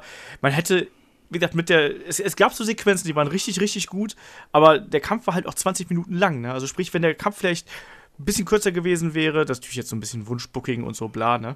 Ähm, wenn der Kampf vielleicht ein bisschen kürzer gewesen wäre und noch ein bisschen mehr die drei zusammen interagiert hätten und nicht immer nur zwei und einer draußen halt eben, dann hätte vielleicht auch noch deutlich mehr äh, rausholen können, weil wie Kai gesagt hat, fand ich es halt auch. Ich fand das, man hat alle Stärken dieser drei äh, verschiedenen Wrestler betont. Auf der einen Seite halt die, die Dynamik und die, äh, ja, die Varianz eines AJ Styles, dann eben die Technik von Ty Dillinger und auch die Zähigkeit und dieser Wille und eben dann eben Baron Corbin, der halt einfach dieses Biest ist und beiden Gegnern eben äh, absolut überlegen ist. Man hat es gut gemacht und ich, ich finde aber trotzdem, dass auch AJ Styles hier echt äh, unfassbar gut gearbeitet hat und sich da wirklich sehr bemüht hat, um auch die anderen beiden da sehr, sehr gut aussehen zu lassen. Also ich hoffe, dass AJ Styles jetzt dann da in den, äh, ins Titelgeschehen eingreift, aber es wird ja bemunkelt, dass es eventuell dann bei der Survivor Series ein Tag Team Match geben sollte, also äh, mit Sami Zayn und Kevin Owens gegen AJ Styles und Shane McMahon. Kai, würdest du damit leben wollen können, tun? Ja, dann lieber Survivor Series Match, also so ein traditionelles 5 gegen 5 irgendwie. Also weil dann Aber da brauchst du ja mehr Leute. Ja, gut, ist jetzt nicht so, dass alle bei SmackDown voll beschäftigt sind, ne? Also ja, aber wenn du die Geschichte aber jetzt erzählen willst und dann holst du einfach nochmal drei Leute jeweils pro Partei ja, dazu. Ja, gut, was hat Shane, ach, was hat AJ damit zu tun? Also ja, okay, der hat mal mit Kevin Owens gefädelt. Wow, wer nicht? Ja, und die beiden haben ja, Shane und AJ haben doch ihren Mutual Respect voneinander entdeckt und so. Die mhm. mögen sich doch jetzt, weil die sich so angegiftet haben und sie, die haben sich ein paar aufs Maul gehauen. Weißt du, echte Männer machen das. Die hauen sich aufs Maul und sagen dann, hey geil, du hast mir aufs Maul gehauen, Brüder. Und AJ hat sich bei Talking Smack sehr über äh, den Ausgang des Main Events aufgeregt. AJ hat aber gesagt, er macht jetzt alles. Er hat gesagt, okay, ich hole jetzt meinen Titel zurück, dann hole ich den Titel von Jinder Mahal und dann kämpfe ich noch mit Shane, mit Shane McMahon zusammen. Also der hat so gesagt, ich mache einfach alles. Und dann werde ich noch Women's Champion. Ja, bei der Frisur? Ja. Der muss eigentlich nur den Bart abrasieren. Ja. Na, ich bin mal gespannt, wie das mit. da oben dafür kriegen wir ganz viel Hass. Was? Wieso denn? ähm, ja, also ich bin, ich bin mal gespannt, wie, der, wie die ganze Geschichte weitergeht. Da werden wir wahrscheinlich noch im anderen Podcast mal drüber sprechen. Ähm, aber trotzdem, guter, guter Kampf, den sie hier geliefert haben. Und äh, kommen wir da einfach mal zum nächsten Match. Und das ist ja ein Kampf für den Kai eigentlich. Ne? Da geht es dann um die äh, WWE SmackDown Women's Championship zwischen äh, Charlotte Flair und Kais Liebling Natalia. Ähm, der Kampf hat mir jetzt persönlich nicht so viel gegeben. Ich finde, dass, dass die Q, äh, die Disqualifikation am Ende, war für mich so ein bisschen Bruch innerhalb der Geschichte. Ich finde, das hätte es nicht gebraucht. Ähm, es ist eigentlich so ein typisches Story-Ende, finde ich. Ich finde, man hat damit natürlich dann einen Bogen geschlagen für die nächsten Wochen und Monate. Ähm, das macht in einer gewissen Weise Sinn. für den Moment hat es mich ein bisschen enttäuscht, weil ich eigentlich gehofft hatte. Ich fand, dass, dass das Match gerade ganz gut in Fahrt gekommen ist. Also ich hatte das Gefühl gehabt, dass die, die Geschichte, die erzählt wird, die war für mich okay. Und dann war der Kampf eigentlich vorbei. Chris, wie hast du das gesehen, bevor Kai gleich seinen Hass über Natalia hier verspritzen darf? Du, du weißt, dass ich Natalia genauso kritisch sehe, oder? Ja, dann hasst ihr halt beide Natalia. ihr dürft trotzdem. Ja, was, äh, was, heißt was hassen? Ich, ich finde sie halt absolut overrated von, von vielen Smart Marks. Ja, sie, sie mag jahrelang die einzige Dame bei der WWE gewesen sein, die halbwegs wresteln konnte. Aber das waren halt auch schwache Jahre. Und äh, ja, also mehr als solide sehe ich sie nicht in allem, was sie macht. Und ja, Charlotte hat halt, bis diese Storyline angefangen hat, total in der Luft gehangen bei SmackDown. Und jetzt auf einmal äh, soll man sich für dieses Championship-Match interessieren. So, meh. Und, und genauso war dieses Match dann auch. Das Match, meh. Das Finish, meh. Das, boah. Also, nee, hätte ich nicht gebraucht. Also, äh, wäre danach nicht noch äh, das Jinder-Match auf der Card gewesen, wäre das wahrscheinlich äh, meine Enttäuschung des Pay-Per-Views gewesen, dieses Match. Okay. Kai, wie hast du den Kampf gesehen? Hab Natalia gesehen und hab zum Ende geskippt. ich hasse die so sehr, Alter. Und ich finde auch Charlotte als Face einfach dumm und Natalias Face generell zu sehen, finde ich schrecklich. Also, ja. Ist mir komplett egal. vollkommen unvoreingenommen hier. Ja, wie gesagt, ich fand, ich fand den Kampf jetzt auch nicht wunder wie prall. Also ich finde, da hätte man mehr rausholen können. Ich fand das DQ-Finish nicht unbedingt ideal, weil es halt eben so ein typisches Story-Finish ist. Hier hätte man noch ein bisschen mehr machen können. Äh, deswegen stimme ich da auch Chris so ein bisschen zu. Der, so, der Einzige ist, der hier so ein bisschen versucht, den, den Kampf zu analysieren, weil er Meine Analyse, meh. Ja, genau. ja, aber, aber ganz ehrlich, der, der, der Kampf war auch so nichtssagend. Ja. Ich, ich kann da wirklich nicht mehr zu sagen, als, ja, war da.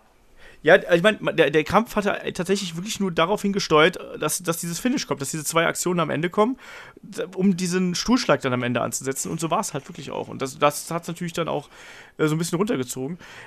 Äh, ich, ich hoffe halt, dass die beiden dann auch mal einen.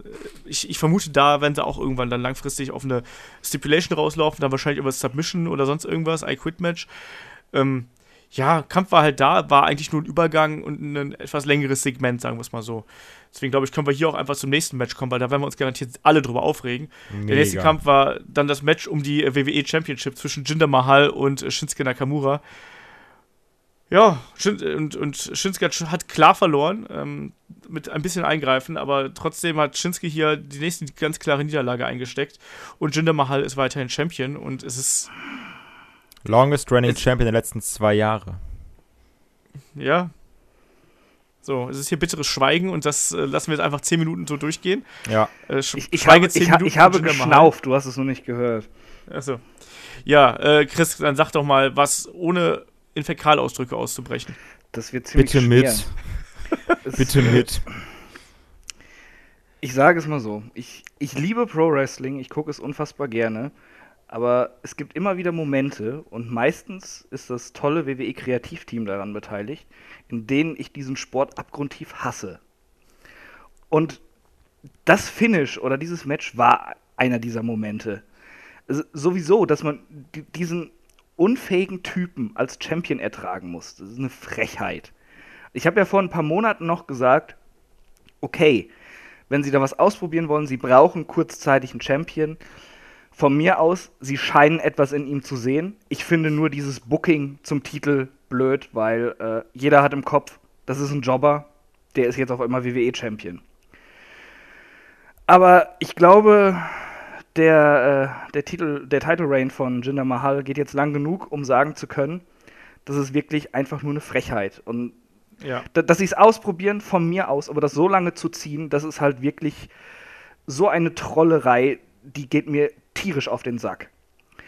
Im Ring ist, ist das wirklich, also wohlwollend, Mittelmaß, was Jinder da macht. Das sind halt die, die Basics, die er abliefern kann im Ring und mehr nicht. Da ist kein Storytelling bei, keine Ringpsychologie, auch keine Ring-Awareness irgendwie so. Das ist halt. Ist, auch äh, wo ein Rusev die, diese Rolle als äh, böser Ausländer ausfüllen kann und zum Leben erwecken kann, steht der Typ halt einfach nur aufgepumpt im Ring und brüllt. Ja, geil, danke. äh, das macht dein Match dann erträglich. Nicht. Und so zieht sich das jetzt seit Jahren, äh, oder äh, gef seit gefühlten Jahren, sorry, mit seinen nervigen Umpa-Lumpas um ihn rum, die ihm dann immer wieder irgendwie den Titel retten. Und jetzt hier, dann, ja, dann kommt es, dass sie vom Ring verbannt werden und dann, äh, dann, ach Gott, sorry, äh, die, dieses Finish, äh, da, dass sie das dann nochmal so drehen, dass er ins Seil greift äh, nach dem Kinshasa. Ist Ja. okay, nochmal die Spannung aufhalten, ja. Da, dass er den Kalas zeigt, okay. Aber warum kann ein Shinsuke Nakamura, wo halt jeder, der sich so ein bisschen mit Wrestling beschäftigt, weiß, aus was für Sachen der auch schon ausgekickt ist, nach diesem Kack-Move nicht nochmal die Schulter heben oder so. Ist jetzt nicht, dass er der wer weiß wie eingesteckt hat, ja. Und, ah, sorry, den weiter als Champion zu ertragen. Ja, man, man kann über Nakamura auch, auch Dinge sagen, ja. Ja, ist- er kommt mit seinem Micwork nicht so klar oder so, aber er ist im Ring erträglich, er hat ein natürliches Charisma und das ist halt auch irgendwo ein internationales Prestige, wenn der diesen Gürtel hat. Und das wäre ein würdiger Champion. Und der muss sich dann clean wirklich diesem, sorry, wenn ich so sage, aber auf diesem Niveau, äh, Championship-Niveau, Nichtskönner geschlagen geben, clean. Das äh, kann sein, da, dass ich mich da reinsteige und, und zu sehr Smartmark bin in der Sache, aber das geht mir so tierisch auf den Sack, das macht mich wirklich wütend. Und äh, überhaupt, die, dieser Title Run war schlimm. Dass sie das immer lang, länger gezogen haben, war schlimm. Und das war jetzt wirklich so der Höhepunkt. Das war halt so, so mit Anlauf äh, den Fans ins Gesicht treten. Nee, wir ziehen das noch länger. Und boah, nee, also ich, ich kann das echt nicht ertragen. Die, diese Promos von Mahal, immer die gleiche Kacke. Äh, die Umpa Lumpas dabei, immer die gleiche Kacke. Seine Matches sind unansehnlich. Boah, nein, nein, nein, nein. Was wird da mit dem Titel bitte gemacht? Das, Kai, hast du dem noch was hinzuzufügen? Auch ohne Fäkalausdrücke. Anscheinend gibt es jetzt ja im Dezember die Indien-Tour. Super. Immer noch? Macht ja Spaß. Das ist ist jetzt ja noch das safe, dass es die gibt. Ne? Wir haben ja immer, immer gemunkelt, aber es gibt ja wirklich ein äh, Datum. Anscheinend wird auch Jinder Mahal als zweifacher WWE-Champion beworben. Also hey, so wer weiß, was passiert. Vielleicht kriegen wir mal kurz eine Title Reign von Zack Ryder für drei Stunden oder so. Ich ich fände Zack Ryder als WWE-Champion glaubwürdiger als den. aber was mich halt nervt, ist, das tut halt auch einem Shinsuke Nakamura auch irgendwie nicht gut. So, Ja. Der, der hat es halt sowieso Überhaupt schwer anzukommen. Dann ist es halt auch immer, immer ein Finisher und dann ist es halt immer der, der, der Koloss.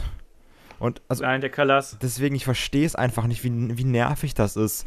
Dieses jedes Mal, okay, ja, dann hat er jetzt halt wieder gewonnen. Und wieder. Das ist auch nicht so, dass du sagst, ja, er hat sich halt verdient, sondern es ist einfach, es ist halt einfach scheiße. Es ist halt auch kein gutes Match. Also, kein einziges der Matches hat Spaß gemacht bis jetzt. Also, jedes Match, wo Jinder Mahal drin war, wo er seinen Titel verteidigt oder gewonnen hat, keins davon hat Spaß gemacht. D das größte Highlight davon war noch, dass der Great Khali einmal rauskam. So. Und wenn das das Ja. Highlight deines Matches ist, dann ist es aber gute Nacht.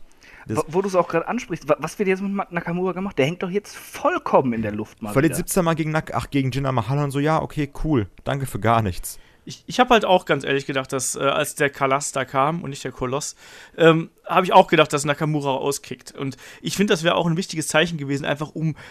Er kommt aus Japan. Japan ist Fighting Spirit irgendwie, ne? Und das wird halt hier nicht gezeigt. Also du, als, es ist de facto ist Nakamura jetzt einer von vielen, die halt eben durch das Getrickse von Jinder Mahal verloren haben. So. Das ist doch scheiße. Also du hättest, du hättest die Chance gehabt, Nakamura jetzt schon mehrfach ähm, einfach auf eine, auf eine höhere Stufe zu heben, indem er halt eben die Zähigkeit hat, ne? indem er eben äh, nicht nur den Schaden anrichtet, sondern auch den Schaden einsteckt. Und ich finde, das gehört auch zu einem guten Titelmatch ähm, dazu, gerade zum zweiten Mal, dass jetzt so nach dem Motto, ja, ich, ich will es jetzt noch mehr als beim ersten Kampf, ne? Und das hat mir jetzt hier eben gefehlt, dass man das auch, dass man diese Geschichte erzählt, dass der Herausforderer wirklich alles tut, um an das Gold zu kommen. Und das wurde hier nicht erzählt. Nakamura ist jetzt einer, der in zwölf Minuten unglücklich gegen Jinder Mahal verliert, genauso wie beim letzten Mal. Und das ist eigentlich das, was mich am meisten hier ärgert. Also, ähm, dass Jinder Mahal eigentlich fast immer denselben Kampf zeigt und immer dieselben Aktionen zeigt. Damit kann ich leben, weil das haben andere deutlich erfolgreichere und charismatische Wrestler auch schon gemacht. Aber ähm, nichtsdestotrotz ist es halt so, dass die auch dann hin und wieder mal die Niederlagen so eingesteckt haben. Und hier hat man einfach das Gefühl, dass man Jinder Mahal künstlich beschützt, einfach aus wirtschaftlichen Gründen. Und ich habe ja auch äh, noch vor ein paar Monaten gesagt, so ja, schauen wir mal, wo sich das hin entwickelt. Ich finde das eigentlich ganz lustig. Ich finde, dass Jinder den hier gut verkörpert. Aber jetzt langsam haben sie auch bei mir wirklich den Punkt erreicht, wo ich sage, so, jetzt, jetzt ist einfach gut. Und äh, weil es kommen auch keine guten Matches dabei raus. muss Das auch ist mal- ja auch das Schlimme. Man muss noch mal ganz Ja. kurz sagen, so, ich, das wird jetzt vielleicht 1% sein, weil der Rest halt ein Gehirn hat. Aber für die 1%, die dann sagen, so, ja, aber dann ist doch Jinder Mahal ein guter Heal, wenn doch alle er den Titel verliert, weil den alle so hassen. Aber das ist ja dieses Problem, er ist halt, dadurch ist er ja kein guter Heal, sondern man will ihn einfach nicht sehen, weil man ihn langweilig findet. So, das ist dieses, okay, wenn ich ihn sehe, führt das dazu, dass ich halt skippe. So, und nicht so, dass ich sage, so, oh, ich hasse den, der ist, der ist so nervig, bitte mach das, bitte mach, dass er verliert oder sowas. Wie, wie das vielleicht mal ein Seth Rollins gemacht hat oder sowas. Weißt du, wo du einfach gesagt hast, oh, der ist so ekelhaft, der ist so schleimig, das ist, das ist so, so, so ein fieser Heal einfach. Deswegen bin ich gegen den, sondern ich bin einfach nur so, okay, bitte lass ihn verlieren, damit das Elend einfach vorbei ist, damit ich mir das nicht mehr anschauen muss. Ge- Genau das, das habe ich vorhin vergessen bei meinem Rant, ja. Das, das ist, äh, er, er, hat, er hat keine Heal-Heat, er hat diese Go-Away-Heat einfach. Ja. Dass man die Schnauze voll von ihm hat. Und was ich auch noch vergessen habe hab zu sagen, äh, gegenüber Jinder Mahal war JBL als Notlösung damals wirklich ein Wrestling-Gott. Ja, das äh, muss man leider sagen. Es ist, es ist, wir haben, glaube ich, eigentlich fast schon mehr als genug dazu gesagt. Also die Entwicklung um den Smackdown-Titel ist halt eigentlich eine Farce. Also man hat dieses Jinder-Experiment, das ist ja kein Experiment, weil das ist ja inzwischen schon fast äh, eine Seuche, so wie in dem, bei, Zo- bei Zombie-Filmen irgendwie. Ähm, das ist einfach jetzt komplett aus den Proportionen geraten. Also man hat jetzt hier äh, auch einen, einen Champion geschaffen, der alle einfach ankotzt. Und das muss man halt auch erstmal schaffen. Wir haben gerade den Unterschied gesagt. Also es gibt halt die gute Heat, so nach dem Motto, ich mag den überhaupt nicht und ich buhe ihn aus, weil ich ihn halt nicht mag. Oder, und hier ist es halt wirklich einfach, man ist einfach unzufrieden damit, dass er halt eben da äh, so eine prominente Rolle einnimmt. Und ich weiß nicht, ob WWE das nicht sieht, ob man hofft, dass das Jinder Mahal hilft, ob das einfach dem Produkt hilft, dass man sich eben dann von, den, von der Indien-Tour so dicke Profite erwartet. Ich weiß es nicht. Ich finde es halt auch extrem anstrengend und, und man zerstört damit halt den Aufbau von einem wirklich zukünftigen Superstar. Also Shinsuke Nakamura ist halt eigentlich dafür gemacht, dass der eben auf Plakaten, Postern und sonst irgendwas äh, überall steht und in den Shows geht.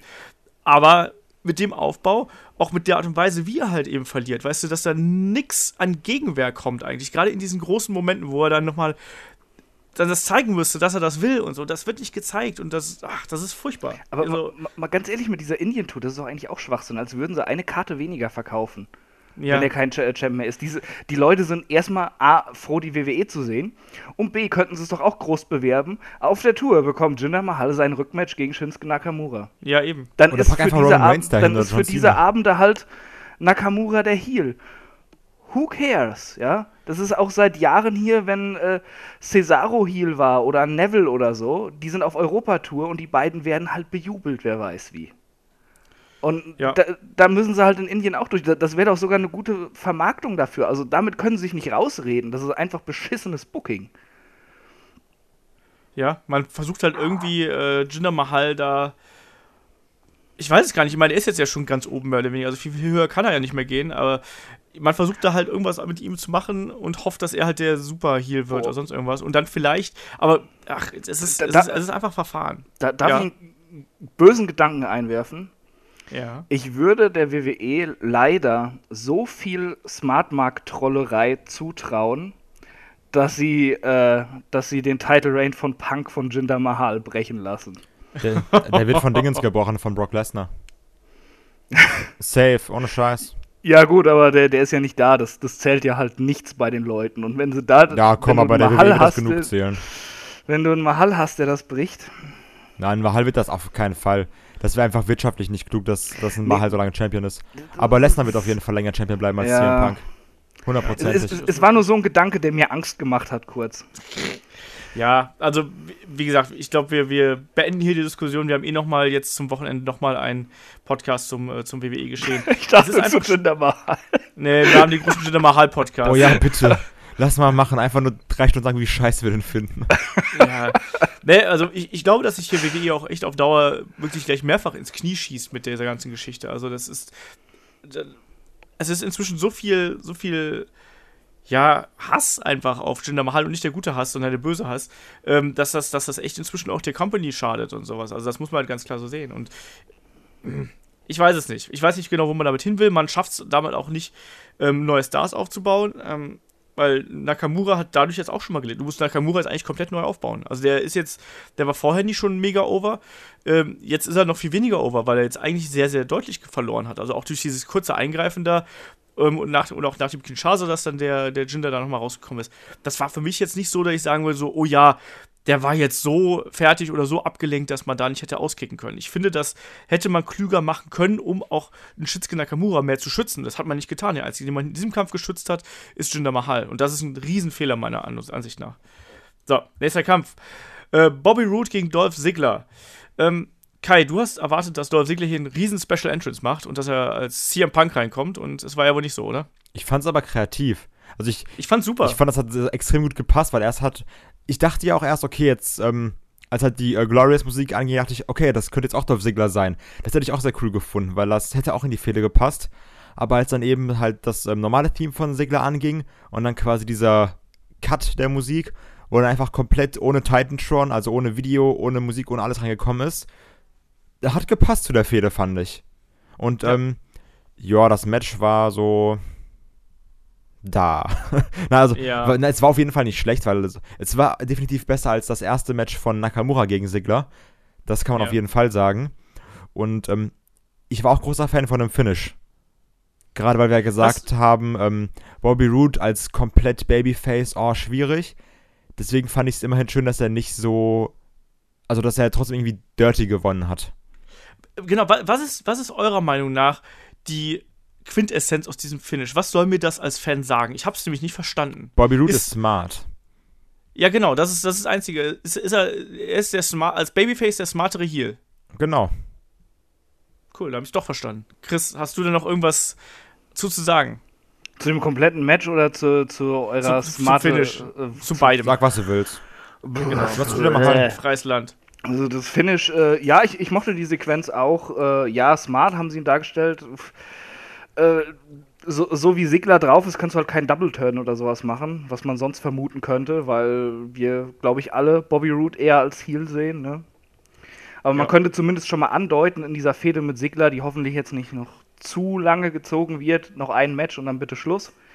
Ähm, dass sich da was tut bei ihm und dann in der nächsten Fehde halt diesen Schritt gehen, dass er gar nicht so dieses Babyface ist. Das fände ich dann tatsächlich cool gemacht. Das wäre mal so ein bisschen Langzeitplanung und deshalb äh, traue ich es dem Kreativteam auch nicht zu. Ähm, die Fehde selbst zu dem Match jetzt auch fand ich katastrophal eigentlich. Also äh, die Prämisse eigentlich ziemlich cool, dass ein Sigler da kommt und sagt, äh, sagt dann hier, äh, Neuling, bla, du lebst nur von deinem Entrance. Ich brauche das nicht und sowas, ja. Okay, kannst du drauf aufbauen. Da, da könnten vernünftige Schreiber was draus machen. Äh, aber äh, Sigler kommt jede Woche total albern zu irgendeinem anderen Theme da raus und ich fand es einfach nur ätzend. Und äh, wo er jetzt gar keinen Theme hatte, ja, von mir aus, also das fand ich jetzt auch nicht irgendwie cool oder so. Das, das hätte er vielleicht dann schon vorher machen sollen, anstatt dieses Kasperle-Theater mit den verschiedenen Themes. Darf ich was dann sagen? einfach sagen, ich brauch das nicht. Ja, okay. Ich, ich finde, das war der beste Entrance, den er gemacht hat, seitdem er diese ganze Geschichte mit Dolph Ziggler läuft. Ich finde, das war der Punkt, wo das auf einmal einen Sinn ergeben hat und wo du auf einmal verstanden hast, so, ah, okay, und er braucht das halt nicht. Das hat jetzt dieser ganze Aufbau, der mich halt ja auch genervt hat, ich habe auch die letzten Wochen auch äh, sehr oft drüber geschimpft, ähm, hat in diesem Moment einen Sinn ergeben, dass er da ohne Musik reingekommen ist. Und ja, er hat die Reaktion gezogen in dem Moment. Für mich hat das, hat das in dem Moment funktioniert. Und für mich hat das, war das eigentlich die, ja, die Kulmination aus dieser ganzen Geschichte heraus. Auch wenn mich das genervt hat, habe ich in dem Moment gesagt, so, ah ja, das ist genau richtig. Es hat funktioniert, aber ich fand das als Höhepunkt, dass da dann diese Aussage kommt, ziemlich schwach, muss ich sagen. Das war dann auch irgendwo vorhersehbar. Also das hat mich jetzt irgendwie so nicht gekickt. Das war halt so, ah, okay, dann kommt er jetzt ohne Entrance-Musik. Das hätte er auch vorher bringen können, äh, dass er ohne Entrance rauskommt, um Root in dieser Fehde zu zeigen, wer die Hosen anhat. Und hätte sich dieses Kasperle-Theater sparen können. Aber gut, das ist wahrscheinlich Geschmackssache. Äh, Match selbst, äh, solide.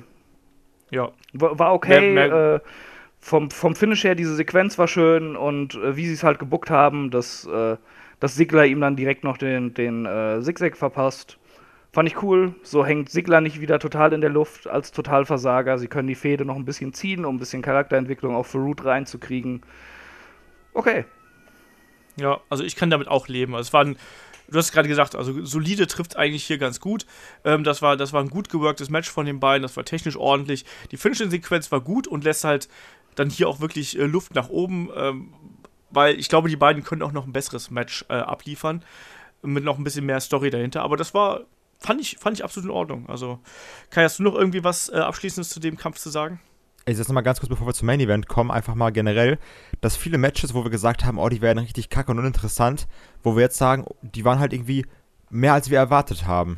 Und das fand ich eigentlich, das hat mich doch dann sehr gefreut, um es mal ganz plump zu sagen.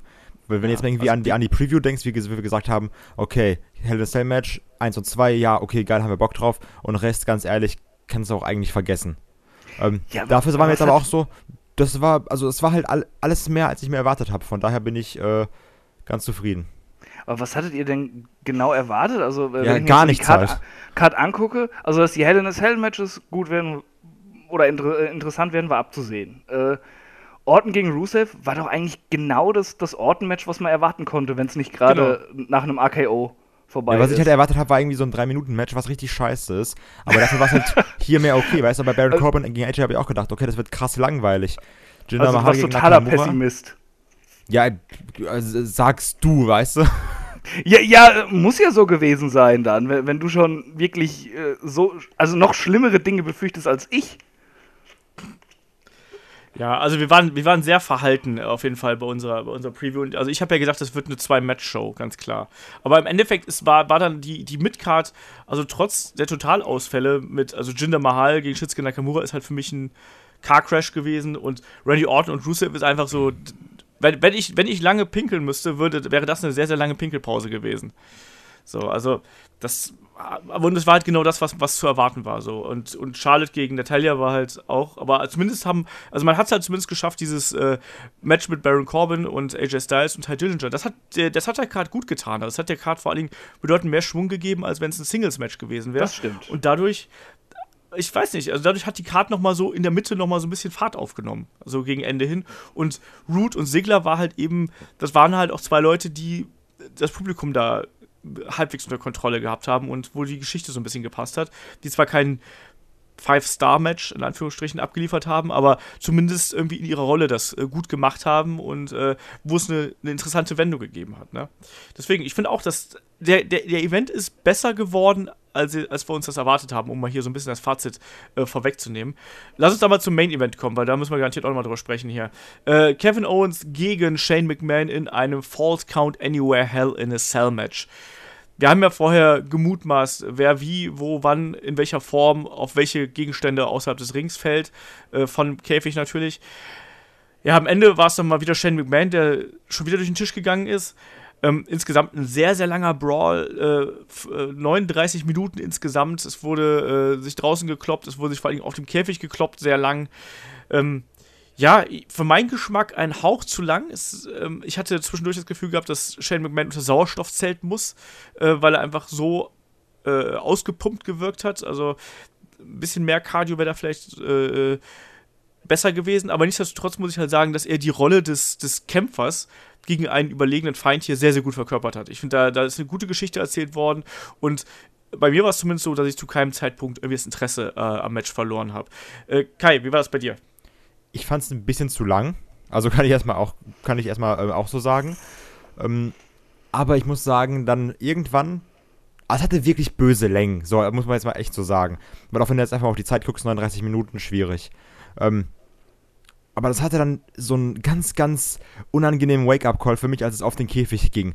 Weil jede Aktion, die da gezeigt wurde, mein Herz ist immer einmal ganz kurz stehen geblieben, weil ich dachte, okay, bitte, bitte geh nicht kaputt, Käfig, bitte geh nicht kaputt. Also, und dann auch, und es wird ja auch irgendwie immer schlimmer. Erst waren so ganz normale Bumps, sag ich jetzt mal, dann wurde einer geschlagen. Und dann wurde irgendwie hier und da. Und bis es dann irgendwann in dieser Papa Powerbomb gemündet ist. Und ich hatte immer mehr Angst. Und allein dieser Aufzug auch dann vorher noch, als dann Kevin Owens oben stand und dieses angedeutet hat, dieses, okay, ich spring jetzt, ich spring jetzt, sich aber irgendwie nicht überwinden konnte. Ähm, das hatte immer mehr dieses, oh Gott, bitte mach das nicht, aber ja, ich will es auch Mhm. sehen. Also ich war so hin und her gerissen in dem Match, als ich so sage, ich will einfach jetzt meine, me- so, dass der krasseste Scheiß passiert, aber bitte bringt euch auch nicht um und seid vorsichtig dabei. Und also, wie die sich auch immer wieder Ich fand das gesteigert wirklich eine gute haben. Sequenz, muss ich mal sagen. Ja, ich fand, das war eine gute Sequenz. Also, sie haben damit wirklich auch mal die Spannung geschürt und man, man hat dadurch auch die beiden Charaktere klar voneinander abgesetzt. Ne? Also, Shane McMahon, der wirklich alles tut, um so einen Kampf zu gewinnen und Kevin Owens, der dann doch noch irgendwie so ein, ein Funkenverstand in sich hat und vielleicht dann zu kalkulierend ist. Also, ich fand, das haben sie klug gemacht und im Ring selber, um da mal so ein bisschen vorweg äh, zu gehen, ähm, finde ich, hat man das auch gut gelöst. Also, ähm, auch die, die Härte, die beiden da an den Tag gelegt haben, also äh, egal ob jetzt Shane McMahon, der da extrem viel eingesteckt hat, oder auch Kevin Owens, der da mit dem Cannonball vom Apron äh, durch den Tisch gegangen ist. Wir haben den, den Van Terminator gesehen von, von Shane McMahon und dann am Ende dann äh, die Sache, wo er dann quasi den Käfig aufgeschnitten hat. Also ich fand, man hätte es kürzer fassen können. Also da gab es gerade so, in, da gab es zwischendurch ein bisschen zu lange Pausen. Aber insgesamt finde ich, hat man da echt schon eine, eine spannende Geschichte erzählt. Chris, wie hast du das gesehen, gerade so gegen Ende? Ähm, ganz ähnlich wie ihr. ich finde auch all, allgemein, der Kampf hatte ein paar Längen, also er hätte ruhig schon so, ja, vielleicht fast schon zehn Minuten kürzer sein können. Ja, wirklich. ne, Also kann man, Äh, kann man echt so ab- drastisch sagen. Äh, Also, also einige äh, Phasen haben sich sehr lang hingezogen, aber das will ich dem Match jetzt gar nicht so ankreiden. Ich denke mal, äh, sie wussten halt auch, dass Shane einfach nicht so die Cardio hat, um da, äh, da halt immer die Luft zu haben, dass sie ihm Pausen geben müssen und dass sie deshalb auch gesagt haben, macht einfach, wir haben das Network. Und deshalb, der, der Pay-Per-View ging ja auch länger als sonst. Der ging ja äh, etwas über 3,30. dreieinhalb, dreieinhalb Stunden, genau. Und ähm, ja, äh, ich sehe es eigentlich alles so wie ihr. Also gerade diese Phase auf dem Käfig, da kann ich genau nachvollziehen, was Kai gesagt hat, äh, dass man da so, so äh, auf der einen Seite so sensationsgeil ist, auf der anderen Seite aber total Angst hat, was passiert da jetzt gleich. Ähm, ich muss Olaf aber noch widersprechen. Denn ich, ich, ich fand nicht alles äh, gut erzählt in dem Kampf. Gerade, dass, äh, dass Shane McMahon gegen den überlegenen Kevin Owens kämpft. Denn das kam teilweise nicht so rüber. Also, äh, sie, sie haben ein cooles Match zusammen gemacht und haben die Story gut erzählt. Da stimme ich dir zu. Aber eigentlich war Kevin Owens zu schwach in dem Kampf. Werfe ich jetzt mal Dominanter ein. gewünscht, meinst du? Ja, weil, wenn wir es mal so sehen, er hätte dreimal verloren gegen ihn in diesem Kampf. Mhm. Das erste Mal nach dem äh, Van Terminator, wo er ins Seil gegriffen hat und der Ringrichter das dann abbricht, was Habe ich äh, auch nicht verstanden. unfassbarer Käse war. Also er hätte eigentlich, also, da- wird er hätte eigentlich verloren, aber da drehen sie es dann schon so. Äh, er verliert nur nicht, weil äh, der, der Ref war verwirrt, wie Corey Graves dann auch immer sagte, ja. Ja. Ähm, dann hätte er verloren, als er das erste Mal durchs Pult geflogen ist, Kevin Owens, hätte er ganz klar verloren. Und dann hätte er auch noch mal verloren, wo äh, Shane auf ihn draufgesprungen wäre, da wo er nur durch Hilfe weggekommen ist. Das waren sehr, also, also es waren mir zu viele schwache Momente für äh, Kevin Owens, der eigentlich eben wirklich deutlicher der dominantere Part hätte sein müssen in diesem Kampf. Okay. Äh, die Geschichte selbst haben sie gut erzählt, aber äh, es, es, es hätte nicht ganz so ausgeglichen sein dürfen und vor allem Kevin Owens dann am Ende so, so schwach. Meiner Meinung Ja. nach. Das, sind, äh, das sind meine Kritikpunkte, ein bisschen zu lang. Kevin Owens nicht dominant genug, um, um das noch intensiver zu machen mit dem Underdog Shane. Äh, aber das, äh, das ist auch Meckern auf hohem Niveau, denn an sich fand ich, war das ein, ein sehr, sehr ähm, unterhaltsamer, intensiver und packender Kampf, der mich eigentlich fast die ganze Zeit total mitgerissen hat. Und äh, wo man auch immer dachte, ähm, tut euch das nicht an. Al- al- Als Owens oben auf dem Käfig stand, ich dachte mir so, scheiße. Der, der macht jetzt nicht irgendwie die Senton oder so darunter. ähm, also, der, der hat wirklich auch nochmal mit, mit den Gefühlen der Fans gespielt, die dabei waren. Und Fall, äh, das vermisse ich sehr oft in der modernen WWE. Deshalb äh, finde ich das Match ziemlich geil. Trotz der Kritikpunkte und äh, dass Sammy da jetzt eingreift. Ähm, Lass, lass, uns, da- Äh, lass uns da gleich zukommen, warte. Ich will noch okay. einfach was zum Match sagen. okay. Also, weil also über das Finish würde ich auch gerne noch mal ein bisschen ausführlicher reden. Ähm, was ich echt kacke finde, um nochmal auch auf hohem Niveau zu meckern, ich hasse die Schläge von Shane McMahon. Ja, die, sind sehen so scheiße aus. Immer dieses, immer diese, diese zwei Streichler, die auch drei Meter vom Gesicht entfernt sind mit der, mit der linken Hand vorher. Das, also, das macht ja auch gefühlt 70 Mal in diesem Match. Und ich mir so, es, es sieht halt nicht, es sah schon gegen AJ nicht gut aus. Es sah nicht gegen, es sah gegen Undertaker nicht gut aus. Es sieht nie gut aus, wenn du dich mit irgendjemandem prügelst oder sowas, in irgendwelchen Promos. Dann mach's doch nicht dauerhaft in dem Match, weil es sieht einfach scheiße aus. Dieses, du kannst so viele coole Sachen machen. Deine Tritte haben so einen Wumms, dass man denkt, okay, du, du kickst den aus dem Leben. Aber deine Schläge sind, sind so langweilig, ne? Also, ich hasse das. Das sieht, das sieht so unglaubwürdig aus. Ja. Also ich muss mir gerade vorstellen, dass Shane McMahon eigentlich so ein Assi ist. So, ey, pass auf, ich kick dich aus dem Leben. Sorry. Aber, aber du hast recht. Du hast, du hast absolut recht. Also Shanes Schläge, das, ist, das wirkt immer so wie so Mäusefäustchen irgendwie. Und äh, du hast auch richtig gemerkt, dass ein Kevin Owens nicht weiß, wie er das zählen soll, weil er weil du dann irgendwie so von 30 Seiten auf einmal gestreichelt wirst innerhalb von drei Sekunden. Ja, du musst da ja auch aufpassen, dass du, äh, dass du das nicht äh, zu übertrieben dann zählst. Ja, Denn also- sonst hast du dann äh, unabsichtlich äh, so ein HBK gegen Hulk Hogan vom SummerSlam 2005. Ja, also den, den Move, also diese Moves finde ich echt, die, die kann er mal sein lassen. Aber sonst, wie, also sonst Ja. ist halt, wie gesagt, meckern auf hohem Niveau. Und das war halt bis jetzt bei jedem äh, Shale-Match so kacke, das mit den Schlägen. Von daher, aber ähm, der Rest war super. Aber jetzt können wir gerne zum Ende kommen. Das war noch, was ich noch Genau. erwähnen wollte. Genau, ja. Und das war wirklich eine interessante Sequenz. Wir haben letztes Mal noch äh, drüber gesprochen, ob ein Sami Zayn als äh, Heel funktioniert. Und offensichtlich sehen wir jetzt dann tatsächlich die äh, Kombination aus äh, ja, Kevin Owens und Sami Zayn. Also die alten äh, Freunde finden wieder zusammen. Es gab dann am Ende ja die Szene, wo Kevin Owens draußen am Tisch lag. Shane McMahon stand oben ähm, auf der Zelle und äh, springt runter. Kranke Sau. Und Sammy. Was? Kranke Sau wieder mal. Ja, absolut. Und, und, und Sammy zieht ihn, äh, zieht Kevin Owens im letzten Moment weg. Ich muss übrigens mal sagen, wie geil war bitte schon das Timing. Ja. Also, Oh, perfekt, das war perfekt. Ja, also da, da, du hast ja wirklich gedacht, so als ob er da in letzter Sekunde einer Kugel ausweicht oder so. Also viel besser kann man das nicht machen. Es hätte ja auch schief gehen können um einiges, ne? Ja, genau. Also stell mal vor, Das- das war- stell mal vor, Kevin Owens sitzt gerade aufrecht und ein Shane fällt auf den drauf. Oder fällt ihm aufs Bein oder sonst irgendwas, wenn- während das auf der Kante ist oder irgendwie so eine blöde Aktion, weißt du? Absolut perfektes Timing von äh, Sammy Du hast es auch nicht gesehen. Äh, Kevin da. Sonst, sonst siehst Hä? du ja immer, dass einer schon seit aus 30 Metern angerannt kommt, weil das war ja auch dieses, er hatte ja quasi die Jeans und den Kapuzenpullover an. Also diese, diese, Ja. diese, diese Sweatshirt-Jacke, wo du halt auch nicht sofort siehst, okay, da kommt jetzt ein Sami Zayn, sonst gibt dir irgendwie immer direkt einen Pop, so, oh Gott, da ist jetzt keine Ahnung wer. Und das war, also das war richtig gut gemacht. Nee, das war, das war richtig äh, ein intensiver Moment und dann halt eben dann äh, zieht Sami Zayn dann hinterher Kevin Owens auf den äh, bewusstlosen Shane McMahon, während dieser halt da eben behandelt wird und dann um den Kampf dann quasi zu entscheiden. Ähm, ich fand, das war, ein, das war ein starkes Finish. Also ich, ich habe ich hab zwar irgendwie so ein bisschen damit gerechnet, ich hatte das im Hinterkopf, aber dass man das dann tatsächlich so in dieser Form umsetzt, finde ich echt spannend und wir haben sehr lange darüber geschimpft, dass doch endlich mal Sammy eine, eine tragende Rolle kriegen sollte. Jetzt hat er es offensichtlich. Oh ja. Also, äh, und ich bin sehr gespannt auf die Reaktion äh, bei SmackDown auf ihn. Also, da, glaube ich, hat man, hat man jetzt wiederum sehr viel richtig gemacht äh, in, dieser, in dieser ganzen Geschichte. Ähm, Kai, wie hast du den Moment gesehen und was glaubst du, wie geht's für Sami Zayn weiter?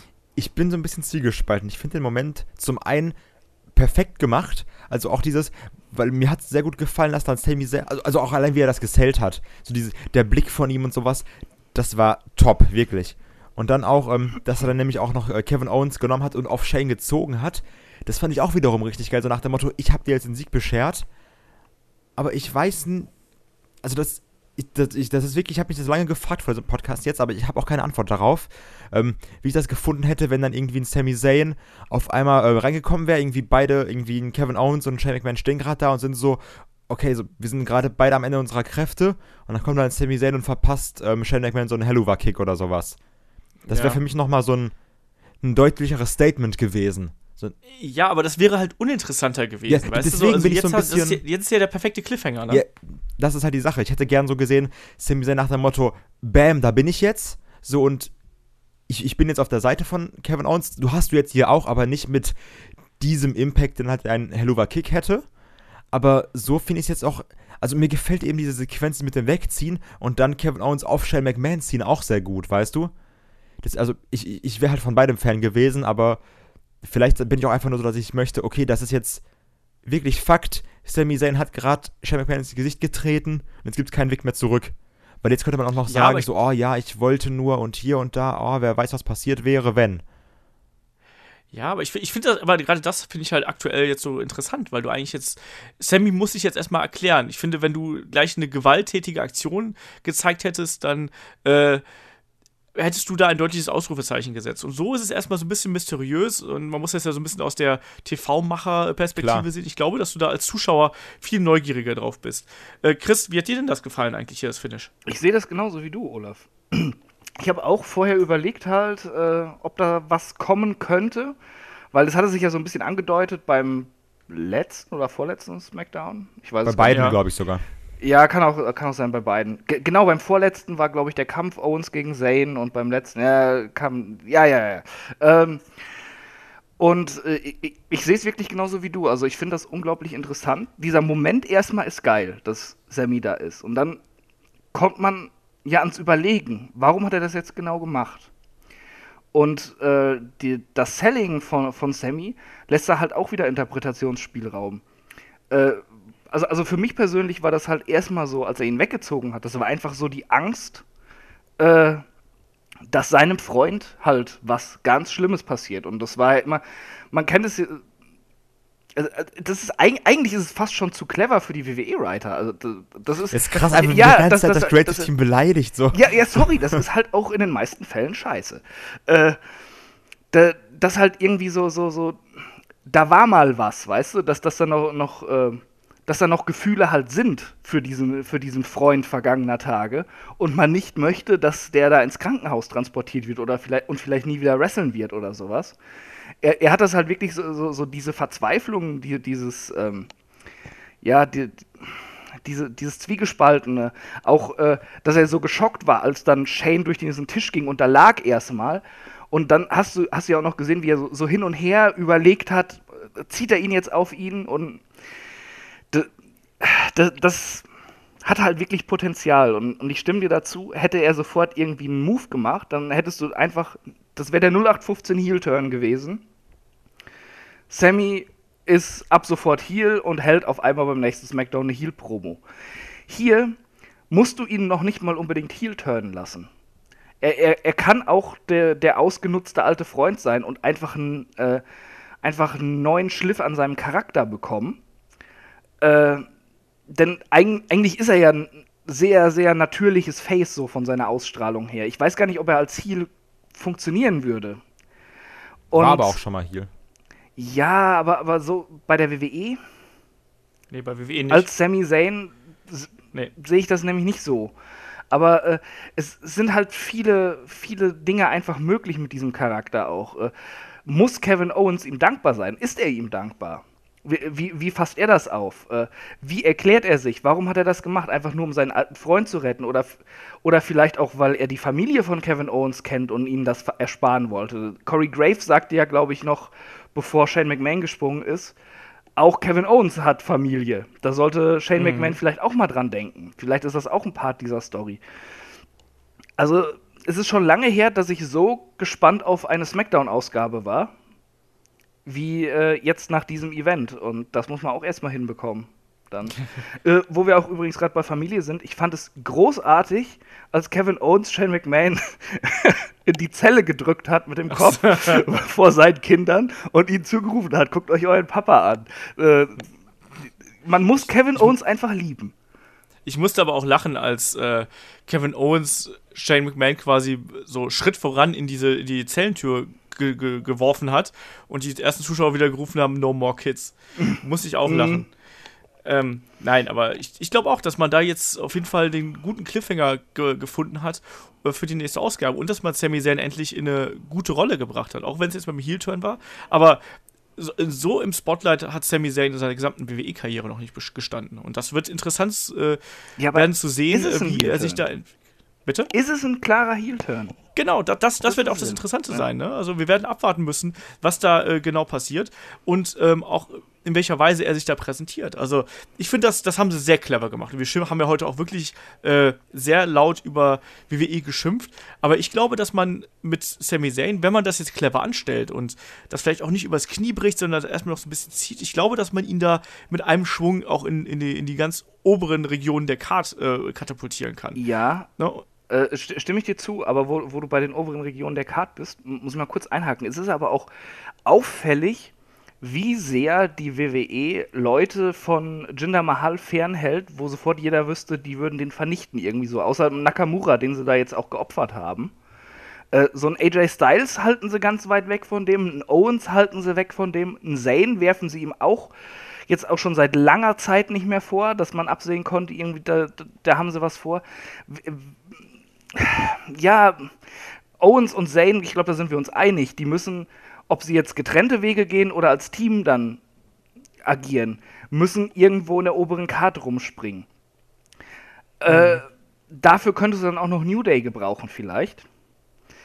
Dass die bleiben nach dieser Uso-Fehde. Aber wer kümmert sich um Jinder Mahal? Wer nimmt dem jetzt endlich den Titel ab? Oder wer ist auch nur Übergangsgegner für ihn? Denn so viele haben wir ja bei SmackDown auch nicht, die diese Rolle übernehmen können. Ich glaube fast schon, die ziehen das mit Nakamura noch weiter. Das halte ich auch für nicht so unwahrscheinlich, ehrlich gesagt. Leider ja. Ja. Weil es war ja trotzdem jetzt wieder kein klingendes Finish. Ich weiß es auch nicht. Also es, es wird, es, wenn, wenn es jetzt tatsächlich so kommt, wie, wie es gerüchtet wird, also sprich, wenn AJ und Shane gegen äh, Sammy und äh, Kevin fäden, du hast dann nicht mehr so mega viele Leute. Vielleicht gibt es dann auch irgendwann einfach so eine, eine Revolte der äh, Betrogenen irgendwie, wo sich dann mehrere zusammentun, dann kriegen wir irgendwie ein Four-Way oder Three-Way oder sonst irgendwas. Das könnte ich mir halt noch irgendwie erklären. Oder man macht tatsächlich in irgendeiner Weise einen äh, Tag-Team-Match, äh, also eine Survivor Series Tag-Team-Match. Das muss man mal abwarten, äh, wie, das jetzt, wie das sich jetzt eben äh, weiterentwickelt. Ne? Also ich kann mir aber jetzt auch erstmal vorstellen, dass man vielleicht noch jemand anders in diesen Mix da hineinwirft mit Jinder und Shinsuke und dann quasi erstmal über einen Three-Way geht oder über einen Four-Way geht. Kann ich mir alles, kann ich mir alles vorstellen. Vielleicht schmeißen wir auch Bobby Roode und Dolph Ziggler damit rein. Boah. Bob, Man, Randy man Orton nicht. Jinder Mahal wäre mega geil, glaube ich. Ja, das hat schon immer gut funktioniert. Ja, das wäre so kreativ und Wenn man was so Neues, auch was innovativ. Frisches. Ja, ja, Ja. ganz frisch. Punjabi Prison vielleicht. Ja, warten wir mal ab. Oh, das hatten wir schon lange Na- nicht mehr. Wirklich, ne? Seit, seit 2.6, glaube ich. Ja, da gibt's richtig viel Bambus. So, wir haben ja gerade eben schon so ein bisschen das Fazit, oder ich habe zumindest mein Fazit so ein bisschen vorweggenommen, dass es doch ein eigentlich unterhaltsamerer Event gewesen ist als äh, ursprünglich gedacht. Äh, Kai, siehst du das auch so? Habe ich schon mehrfach erwähnt. Also es war, Da darfst du doch mal erwähnen. genau, viel mehr als ich erwartet habe. Ähm, weil ich halt einfach nur mit kompletter Grütze gerechnet habe zwischen den beiden äh, Hauptmatches. Aber schon allein, also der Opener war fantastisch. Ist halt immer schwer, dem Match of the Night zu folgen. Ähm, ja, Randy Orton gegen Rusev war halt auch mehr, als ich erwartet habe, obwohl es trotzdem nur 8,15 Kost war. Ähm, ich finde ein Match, was Baron Corbin gewonnen hat, nicht schlecht. So, das ist einmal dahingestellt. ähm, ich bin gespannt, wie es jetzt weitergehen wird mit Baron Corbin. So, dann soll er halt. Er hat ja auch immerhin seinen Briefcase verloren. Man muss ja auch ein bisschen, bisschen Mitgefühl für den Mann aufbringen. Und mir hat's. Der Mann braucht auch ein bisschen Zucker. Genau, ebenso. Zucker, Zuckerbrot und Peitsche. Und ach, Ja, Chris, wie hast du den. Äh, Entschuldigung, was noch was sagen? ja, Charlotte Flair und Natalia war scheiße. Jinder Mahal und ähm, Nakamura einfach nur nochmal ein bisschen das von Chris anhören. Das hat sehr gut zusammengefasst. Ich bin gespannt, wie es weitergeht mit Bobby Roode und Dolph Ziggler. Weil jetzt kann man ja eh sagen, so, oh, du hast aber nur durch Cheaten gewonnen, bla bla bla. Und Kevin Owens gegen Shane. Ich bin so froh, dass Sami Zayn jetzt irgendwas zu tun hat. Ne? Ich liebe das einfach. Und also ich glaube auch, wenn es jetzt irgendwie dazu kommt, dass es Promos gibt mit einem Kevin Owens und einem Sami Zayn zusammen, ich glaube, das wird einem Sami Zayn richtig gut tun. So wie es auch irgendwie das Ja, mit Kevin das Owens und ich Jericho so fantastisch gepasst hat, wird es mit Freunden, die sich seit 15 plus Jahren kennen, vielleicht sogar noch geiler werden. Ja. Chris, wie siehst du hier abschließend den Event? Und wehe, du packst die Bananenwertung aus. Was denn? Du hast damit damals angefangen. Ja? Nein, mach, mach wie du möchtest. Du kannst auch, äh, keine Ahnung, ist, es von, von, von bis, bis zu 15 Sushi-Rollen. Ray, rate mal jedes Match von 1 bis 10 Bananen. Ich bin gespannt. Nein, bitte Es sind nicht. außerdem 1 bis 8 Bananen. Ja? Okay, dann 1 Du bis hast- 8 Bananen. Ja, du, du hast unsere äh, Wertung noch nicht verstanden. Äh, boah, keine Ahnung. Ich finde es allgemein irgendwie schwer, den, äh, den Event so auf eine Wertung oder so hinunterzupressen. Ähm, ja, die, die Hell in a Cells war, waren echt klasse, das haben wir ja lang genug drüber geredet. Das dazwischen war das meiste nicht so schlecht, wie man erwartet hat. Oder, oder das heißt, ja, eigentlich war alles so, wie, man, wie ich es erwartet hatte. Nur äh, das Corbin gegen Styles-Ding ist halt deutlich besser geworden, weil noch Ty Dillinger dazu gepasst wu gepackt wurde. Äh, ja, keine Ahnung. Es ist so, so. Boah. Ein befriedigender Event mit zwischendrin sehr guten Tendenzen keine Ahnung. Kann man, ja. Ich, ich kann es echt schlecht zusammenfassen. Das, es ist jetzt nicht so ein Event, der mich äh, hinterher aufgeregt hat, dass ich meine Zeit verschwendet äh, habe oder so. Überhaupt nicht. Ich, ich fand, es war die meiste Zeit unterhaltsam. Nur äh, Jinder hat mich zum Kotzen gebracht. Jinder, das ist auch ein, schöne, äh, ein schönes Plakat eigentlich so. Jinder make me throw up oder Puke. so. Ja. Few, naja, oder so. Ähm, ja, also ich, ich finde, es war, also wir haben schon, muss man auch ganz klar sagen, also wir haben gerade vom SmackDown-Roster schon bedeutend, bedeutend schlechtere Events gesehen mhm. als das mhm. hier. Ist natürlich auch hier äh, unterstrichen worden durch die beiden Hell in a Cell-Matches, die ja das natürlich nochmal deutlich angehoben haben. Also ich bin auch recht zufrieden, ehrlich gesagt. Ich fand den, den Event ordentlich. Klar hat es seine, seine äh, Schwachstellen gehabt, wir haben es jetzt äh, oft genug erwähnt. Aber so insgesamt, glaube ich, hätten wir da deutlich irgendwie, äh, hätte uns deutlich schlimmer treffen können, muss man sozusagen. Das war schon gute Unterhaltung und allein für den, äh, für das Take-Team-Match, also für den Opener, da hat sich eigentlich gelohnt und auch für das, für das letzte Match des Abends. Also, das war ein solide bis naja, also ich glaube, solide bis gut ist jetzt noch ein bisschen zu positiv. Irgendwie ja. auf jeden Fall war es eine, eine gut solide Veranstaltung. Drehen wir es so rum. Ist, ich weiß nicht genau, wie es anders aussieht. Es ist wirklich soll. schwer, das so zusammenzufassen auf, auf eine ja. Wertung, ne? Deswegen, also ich tue mich da, ich lasse auch die Bananen im Kasten und sage, äh, die müssen noch ein bisschen reifen oder so, ich weiß es nicht. Ja, ähm, komm, scheiß drauf, 5 von 8. sind aber nicht die guten Chiquita-Bananen. Genau, das sind die, das sind diese, diese äh, äh, hässlichen äh, geraden Bananen oder sonst irgendwas. So die B-Ware. Die, die, sind schon so ein bisschen matschig, weißt du? So, so, so No-Name-Bananen aus dem Netto oder so. ja, wie dem auch sei, auf jeden Fall sind wir da ganz gut weggekommen mit dem Event. Das hat äh, über Phasen wirklich Spaß gemacht, äh, über Phasen auch nicht, aber ähm, man kann sich durchaus auch angucken, solange man die Fernbedienung in der Reichweite hat, um auch ein paar Sachen vielleicht zu überspringen, die einen nicht interessieren. Und dann würde ich sagen, sind wir durch mit äh, Ausgabe 126 von Headlock, dem Pro Wrestling Podcast. Ich hoffe, euch hat es da draußen gefallen. Wenn es euch so gut gefällt, dass ihr sagt, mein Gott, wir wollen noch viel, viel mehr und von den Jungs hören, dann könnt ihr auf Patreon vorbeischauen und uns da unterstützen. Oder äh, uns bei Facebook liken, bei Twitter. Ihr könnt uns Fragen schicken an fragen.headlock.de. Die bauen wir dann immer in unseren Wochenend-Podcast ein und beantworten die da. Ähm, ansonsten, äh, wenn ihr auf headlock.de geht, da gibt es die Support-Seite, da sind eigentlich alle Möglichkeiten beschrieben, wie ihr uns hier ein bisschen äh, weiter unterstützen könnt. Und wir sagen schon mal Danke dafür.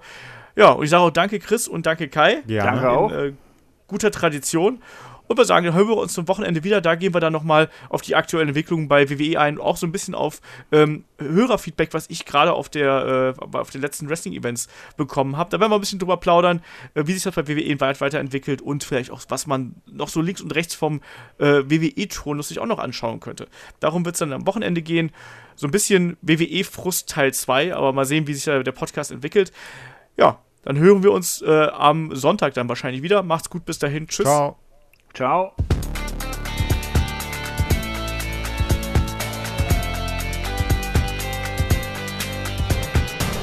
Headlock, der Pro Wrestling Podcast.